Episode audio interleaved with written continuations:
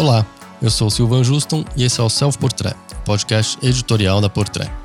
Hoje eu e Renata Brosina estamos aqui para falar de uma marca super tradicional no mercado de luxo, que é a Givenchy. Givenchy ficou conhecida pelo tubinho preto famoso de Audrey Hepburn, teve uma fase dourada recentemente, nos anos 2000, com o Ricardo Tisci. E desde então tem um ponto de interrogação aí nessa na trajetória da marca. Oi, Sil. Então, assim, eu acredito que é, a Givenchy passou por uma série de transformações né? Principalmente na década de 90, né? Quando a gente teve né, a, a dupla John Galliano e Alexander McQueen, que eles basicamente brincaram, né? De uma, de uma forma muito lúdica e também com, muito, com muita força, né? E com, de fato, todo o talento que eles tinham, porque eles eram jovens ainda.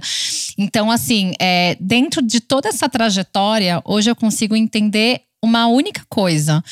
Talvez hoje a Givenchy esteja muito mais preocupada em ser concorrente da Balenciaga como, né, mais uma vez aquele duelo LVMH e Grupo Kering, né?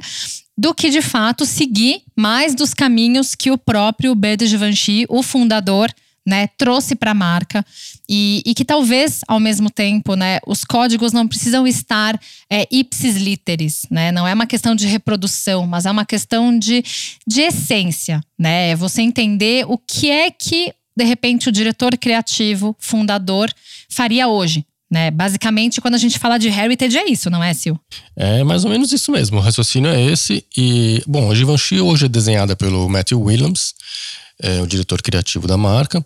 E antes dele veio a Claire White Keller, que sucedeu ao Ricardo Tisci, com um estilo completamente diferente, né? E o, a Claire era muito mais feminina, tinha realmente, a gente está falando de heritage, ela conversava muito mais com o heritage da marca do que, na minha opinião, conversa o Matthew, que está mais próximo do que era o Tish do que do que era talvez a origem da marca, né? É, sem falar que assim, existe essa conexão também da Claire com a feminilidade que ela passou durante os seis anos na Chloé. Então, quando você vê a trajetória dela, quando ela, ela foi anunciada, a nova diretora criativa da Givenchy, muitas pessoas falaram, tá, mas ela vai transformar o que? A Givenchy em década de 60, meio borro, meio romântica. E ela conseguiu trazer uma personalidade, um olhar muito mais é, atualizado para justamente o que o Bird Givenchy faria hoje em dia, certo? E por que, que você acha que ela foi trocada, já que ela tinha essa conversa mais direta com o heritage da marca? Acho que tinha os códigos estavam mais presentes ali, né? Apesar dela ter pego uma bucha, né, de suceder ao ao Ricardo Tisch, que foi aquele fenômeno, sucesso comercial muito grande. É, porque no final das contas o Ricardo Tisch ele dirigiu a marca de 2005 a 2017. Criou uma, uma identidade muito própria dele, muito que ele inclusive está levando agora para Burberry, né? Então tem uma assinatura muito forte do Ricardo Tisch. E a Claire pegou esse vácuo depois dele ali com uma estética diferente, mais delicada, mais feminina menos street escancarada, né? E ela não durou tanto tempo assim, né? Foi logo trocada por, pelo Matthew, que também não era um nome muito aclamado e ligado a essa estética mais refinada, né? Ele tem uma, uma pegada muito bem street também, inclusive na marca própria, no no que ele faz fora da Givenchy, né? É, eu acredito que assim, a, a, conexão dele com o streetwear, que é justamente o que a gente vê muitas marcas, né, trocando diretores criativos para assumir mais esse estilo, ele tem muito mais do que a própria Claire, né? A Claire, ela tinha uma pegada mais romântica, mais elegante, e, e ele fez uma declaração na primeira coleção dele, né, que foi de Spring Summer 2021, que ele falou que ele estava criando para uma mulher chique e forte você consegue entender a força da coleção, mas eu não consigo entender cadê o chique da coleção. Primeiro lugar, porque assim, é, ele, ele tem uma pegada, né? Forte, isso sem dúvida. Se você for olhar a estética dele, o que, que é a força, principalmente? É a silhueta, né? Então, os ombros marcados nos blazers, nas peças, remetem muito à década de 80, que foi quando, de fato, né, a silhueta feminina ganhou mais poder, né? Porque você alargou os ombros, algo que sempre foi mais delicado, e o foco na cintura. Então, talvez nesse aspecto, sim. Mas, ao mesmo tempo, no meu ponto de vista, essa transformação e essa troca tá muito mais a competitividade e querendo ou não ao desejo de você disseminar a marca. Por exemplo, né, a gente consegue entender que essa primeira coleção, ela é feita basicamente para um público específico. Então, se você for olhar o que que é Kardashian, completamente. Então, as próprias pessoas que usaram têm uma pegada muito mais sexy e que combina mais com esse ar jovem que elas apostam do que se você for renovar ela, a Givenchy no caso, para uma pegada que se conecte com uma mulher mais elegante. Essa conexão para mim não existe. É, o sexy foi muito presente nesse último desfile, até explicitamente, escancaradamente, talvez de uma forma meio óbvia. Exato, né? exato. Mas querendo ou não, é, eu acho que é esse é o ponto que talvez as marcas às vezes se perdem. Porque você quer agradar um público muito específico, só que ao mesmo tempo você não pode só focar nesse público muito específico, porque hoje em dia falar que as Kardashians são referência de moda é um escândalo, certo? É, mas elas vendem roupa, né? Não, elas vão vender, só é. que ao mesmo tempo a pessoa que tinha aquele desejo pela Givenchy e que de fato encontrava, mesmo até na época do Ricardo Tisch, eu acho que teve um período que ele conseguiu fazer algumas peças que tinham uma, um certo romantismo gótico urbano, sabe? Ele conseguia fazer essa conexão bem clara. Só que talvez agora você é, entender que talvez ele queira agradar esse público mais moderno, só que de repente gosta é, dos códigos, não é. Não é. É basicamente uma outra marca, né? Mas você não acha que. Bom, a Claire era um outro caminho e foi trocada. Será que ele não está, de repente, mais em sintonia com o que o mercado quer? Será que talvez é, os consumidores de luxo hoje se espelhem muito mais em Kardashian do que em, em ícones como a Audrey, que talvez conversasse um pouco mais com o que a Claire fazia?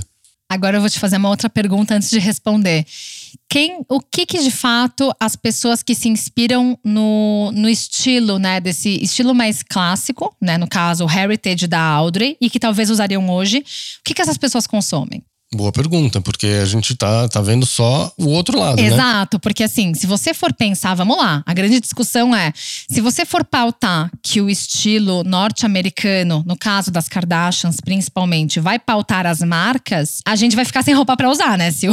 É, porque a gente, o que a gente tem visto é muito mais é, pro lado do Matthew, né, de uma certa forma, do que pro lado do que a Claire fazia. Se você pegar o, o grosso das marcas de luxo, né, a gente vê muito mais streetwear, muito mais esporte.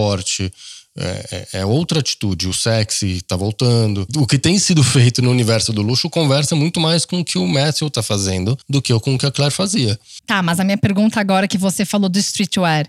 O streetwear pode ser o que a Virginie faz na Chanel? Pode, é um então, outro tipo de streetwear, né? É, mas aí que tá. São duas marcas francesas, concorda? Sem dúvida. Então, assim, talvez essa conexão, não sei se é muito claro, porque ao mesmo tempo, se a gente for olhar para o passado, né, o, o Cristóbal Balenciaga, ele foi o mestre do Roberto Givenchy, né? Na verdade, o Givenchy ele teve muita inspiração nele, então ele acabou trazendo muito dos seus códigos, né? Trouxe algumas peças que de fato tinham uma marcação de volumes, algumas peças que elas tinham mais impacto de modelagem do que talvez outros estilistas da época. Só que se a gente for analisar para hoje, a tradução será que é, dá para gente seguir que a Givenchy é a Balenciaga?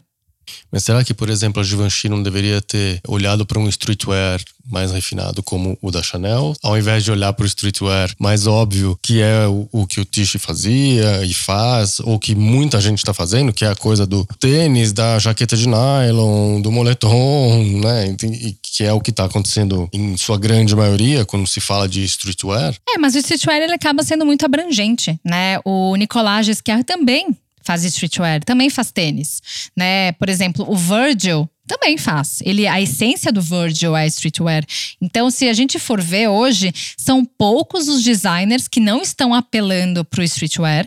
Só que é isso, é você conseguir pegar a essência da marca que você tá e conseguir trazer. Mas, claro, a gente sabe que a gente volta a discutir sobre a questão do próprio DNA dos diretores criativos tem alguns diretores criativos que o seu próprio DNA sobressai ao da marca, correto? Corretíssimo. Tanto que é o que a gente estava falando do Ricardo Tisch, né? A mão dele é muito mais identificável do que o da própria marca. Às vezes a, a assinatura dele é mais forte que a da marca.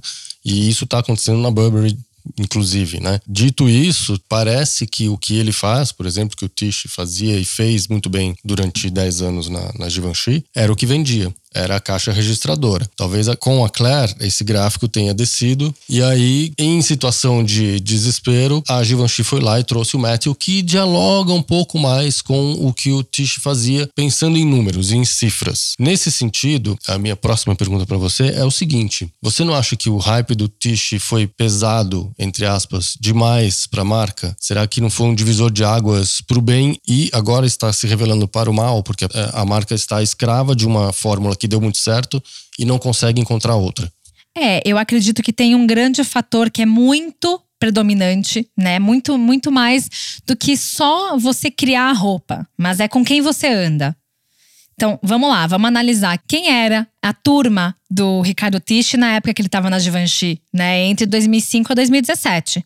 É, talvez essa divulgação, talvez essa força, né, do próprio PR que, que vive dentro dele, talvez tenha facilitado também. Primeiro, ele tem um apelo comercial muito forte. Segundo, é, talvez eu acho que esse desejo que o Ricardo ele conseguia é, plantar nas pessoas de fazer parte da turma dele, dele ser um cara muito cool, de um cara que tem uma assim uma pegada mesmo de até você se sentir meio simpatizado por ele, né? Porque ele é uma pessoa interessante. Então assim, o, o fato do pertencimento também pode ter sido muito mais pesado do que de fato que ele criava, porque tinha camiseta preta com estampa de estrelinha, né? Ele é muito mais carismático que o Matthew, né? Sem dúvida. E ao mesmo tempo, a Claire, ela tem aquela pegada muito mais na dela. Ela não tá muito ligada em turminha nem nada disso. Já o Matthew, ele tem. Então, se vocês forem ver, né, ele fez a grande divulgação da coleção dele enviando as roupas para casa da Kendall Jenner, da Kylie Jenner e do Travis Scott, que também é uma pegada que funciona para o Kim Jones, tanto na Fendi quanto na Dior. Né, masculina. Então, assim, né, hoje também os diretores criativos eles são mais atraentes do tipo com quem você anda, entendeu? Que tipo de, de benefício você vai trazer Imagina, a LVMH comprou a Givenchy em 88, né? E de lá até aqui, para eles entenderem que o modelo de negócio da Givenchy é muitas vezes sair, né, do seu ritmo do, da tradição, é porque tem algo que está trazendo muito benefício, né? Sem dúvida, ninguém é bobo nesse mundo aí dos grandes conglomerados de luxo. Tudo tem um porquê. E daqui a pouco, se não estiver dando certo, vai trocar de novo. Agora, é, eu acho muito emblemático que a Givenchy, por exemplo, não tenha desfilado alta costura. Pois é esse momento da marca, acho que pode ser simbolizado aí com a ausência dela na alta costura, porque é uma marca tradicionalmente de, de couture, né? De alta costura, que fazia uns desfiles muito aguardados tal. E é uma marca que tem a coisa a couture na alma, né? Na, na, desde a sua criação, o Berto Givenchy era muito, muito ligado à alta costura. E a marca não desfila mais alta costura. Diz muita coisa, né? Ela não tá ali no line-up de, de alta costura. Não, você não acha? Demais, demais. Até porque se a gente for olhar a linha né, de sequência de diretores criativos, depois que o Berto Givenchy se aposentou em 95, né? Ele saiu das passarelas da Givenchy e quem assumiu em 96 foi o McQueen e depois Galeano e tudo mais junto. É, é, são pessoas que têm um olhar para alta costura. Né? É, só, só um parênteses, a gente fala de, nossa, ele durou até 95, né? Porque geralmente os fundadores já saíram há muito tempo, né? Mas a marca é relativamente nova, né? A marca foi fundada em 1952. Exato. Então ele meio que foi o. Ele tinha 17 anos quando ele de fato chegou em Paris. Então ele, ele era muito jovem. Então a marca também nasceu jovem. Então, assim, ao mesmo tempo, vamos lá.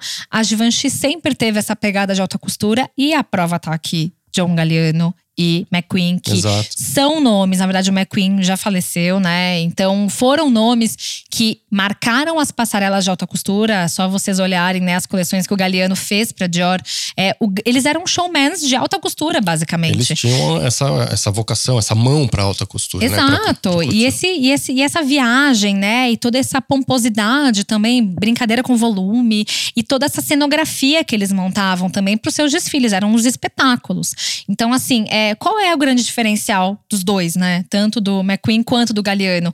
Eles não seguiram o que o Givenchy fazia, né? Eles se aproveitaram basicamente, né, das oficinas de alta costura para criar um mundo deles, encantar as pessoas e aí na sequência veio quem? Na sequência, a gente sabe que veio, né, no final das contas um grande nome depois de um tempo, que foi o Ricardo Tisci, que tinha pegado urbana, mas que também trazia, né, um, um certo tom mais refinado para alta costura, e depois veio a Claire que era também um, uma tinha uma mão e um olhar para alta costura que era altamente refinado, né? Pois é, e aí agora com o Matthew nada de Givenchy em alta costura.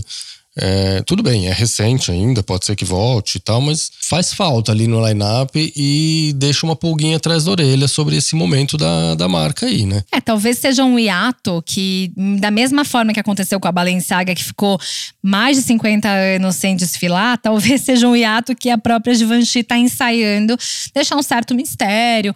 Porque, assim, é, hoje a alta costura também ela tá se desenhando para um caminho muito diferente do que a própria Givenchy fazia no passado. Então, a gente viu agora na Balenciaga é, jeans, a gente viu camiseta, a gente está vendo cada vez mais essa conexão, né, das peças do dia a dia fazerem parte da alta costura. Então, também a gente tem que entender como é que vai ser esse propósito, né? É, o Matthew está há pouco tempo na marca. Pode ser que ele esteja preparando a, a, o seu, a sua chegada na, na alta costura. E, como você bem citou, as peças mais urbanas e próximas do prêt-à-porter estão invadindo a alta costura. Então, isso pode ser, na verdade, um trunfo para Matthew, porque o que ele faz no prêt-à-porter talvez tenha uma facilidade um pouco maior de migrar para a alta costura e ele continuar firme ali mostrando o trabalho dele, porque se, se começar a deslizar também nesse nessa transição do prêt-à-porter para alta costura, talvez ele seja mais um a ter vida curta na, na, na Givenchy. É, e assim, se a gente for também ter algum tipo de expectativa, né? O, o Matthew, ele tem um olhar muito mais comercial. Então, se a gente for olhar, ele não é uma pessoa também que cria inspirações, que cria temas para as coleções. Ele tem um foco real no produto. E basicamente também o que ele usaria. Então, se a gente for hoje pensar quantos estilistas fazem isso, né? A Maria Grazia faz isso. A gente, tudo bem que ela tem as suas inspirações e às vezes até profundas demais, que atinge um nível de psicanálise, mas ao mesmo tempo, é, ele é uma pessoa que ele não tá muito ligando para a temática da coleção dele, né? Se a gente for olhar as poucas referências que ele trouxe, né? Traz um pouco do que o McQueen fazia, né, nos saltos, os sapatos, mas nada muito do tipo, nossa, olha só como eu estou inspirado, sabe? É, e talvez seja isso que a marca quer, né? Seja isso que o grupo quer. Alguém focado no comercial e que consiga, inclusive, vender alta costura de uma outra maneira lá na frente. Quem sabe? É, isso é um movimento contrário do que aconteceu no final da década de 80 e início da década de 90, que foi quando, né, rolou aquela grande discussão, porque grandes, os grandes conglomerados, a gente sempre cita LVMH e Grupo Kering, que eles começaram a de fato adquirir essas marcas de luxo, que até então muitas eram familiares. Então, é, a discussão era, os conglomerados compravam por quê? Porque eles precisavam dar um toque mais comercial né? Eles precisavam fazer vender. E ao mesmo tempo as famílias e também os herdeiros, enfim, precisaram, né, sair um pouco de cena. Só que o público começou a sentir muita falta de conexão com as criações, né, das marcas. Então, naturalmente, você começa a sentir um certo desvio, como a gente está sentindo agora, né, com as criações do Matthew para Givenchy. E aí foi quando começou a ser muito discutido sobre cadê o equilíbrio com o heritage. E aí, de fato, as marcas, né, começaram a ter pessoas que eram muito mais ligadas nos arquivos, né, nos arquivos, né, dessas heranças das marcas. Então, se a gente for olhar que a Givenchy foi comprada no final da década de 80, é, talvez a, a, o próprio grupo esteja estudando uma forma de unir o útil ao agradável. Só que agora eles trouxeram uma pessoa que está mais no, no agradável para o grupo, né? Talvez eles precisassem mesmo de uma, dessa, desse tipo de peça agora no, no, na marca, né? Depois de um fenômeno Ricardo Tisch, um período um pouco mais morno, apesar de ser de mais feminino, delicado e mais conectado com o heritage da Claire, talvez eles precisassem de uma injeção desse olhar mais pragmático e comercial do Matthew. Vamos ver o que o futuro nos reserva para Givenchy. Mas o fato é que a gente foi motivado a fazer esse episódio, porque tá, tá um grande, uma, uma nuvenzinha ali na, na tá um marca. vazio, né? né? A gente sente é. falta da Givenchy, da presença que ela sempre teve, né? E até se a gente for olhar para um passado recente, né? No caso da Claire, a alta costura da, da Givenchy, ela tinha aquela conexão com o que o Pier Paolo faz na Valentino, né? O sonho, a viagem e até algumas coleções dela, se a gente for tentar analisar em nível de concorrência, traziam essa mesma elegância, né, que o, o Pier Paolo Piccioli faz na Valentino. Então, é, é, complicado a gente aqui de fora analisar, mas como a gente está o tempo inteiro ligado nisso, a gente sente falta dessa presença, né? É, um olhar de fora mesmo, um olhar de quem costumava acompanhar e gostar da marca e que nos últimos anos está meio, meio órfão, vamos dizer assim. Eu queria caminhar para o encerramento deste episódio te fazendo uma última pergunta sobre a trajetória da Givenchy, não apenas só sobre o momento. Queria que você me dissesse qual foi o seu período favorito da marca.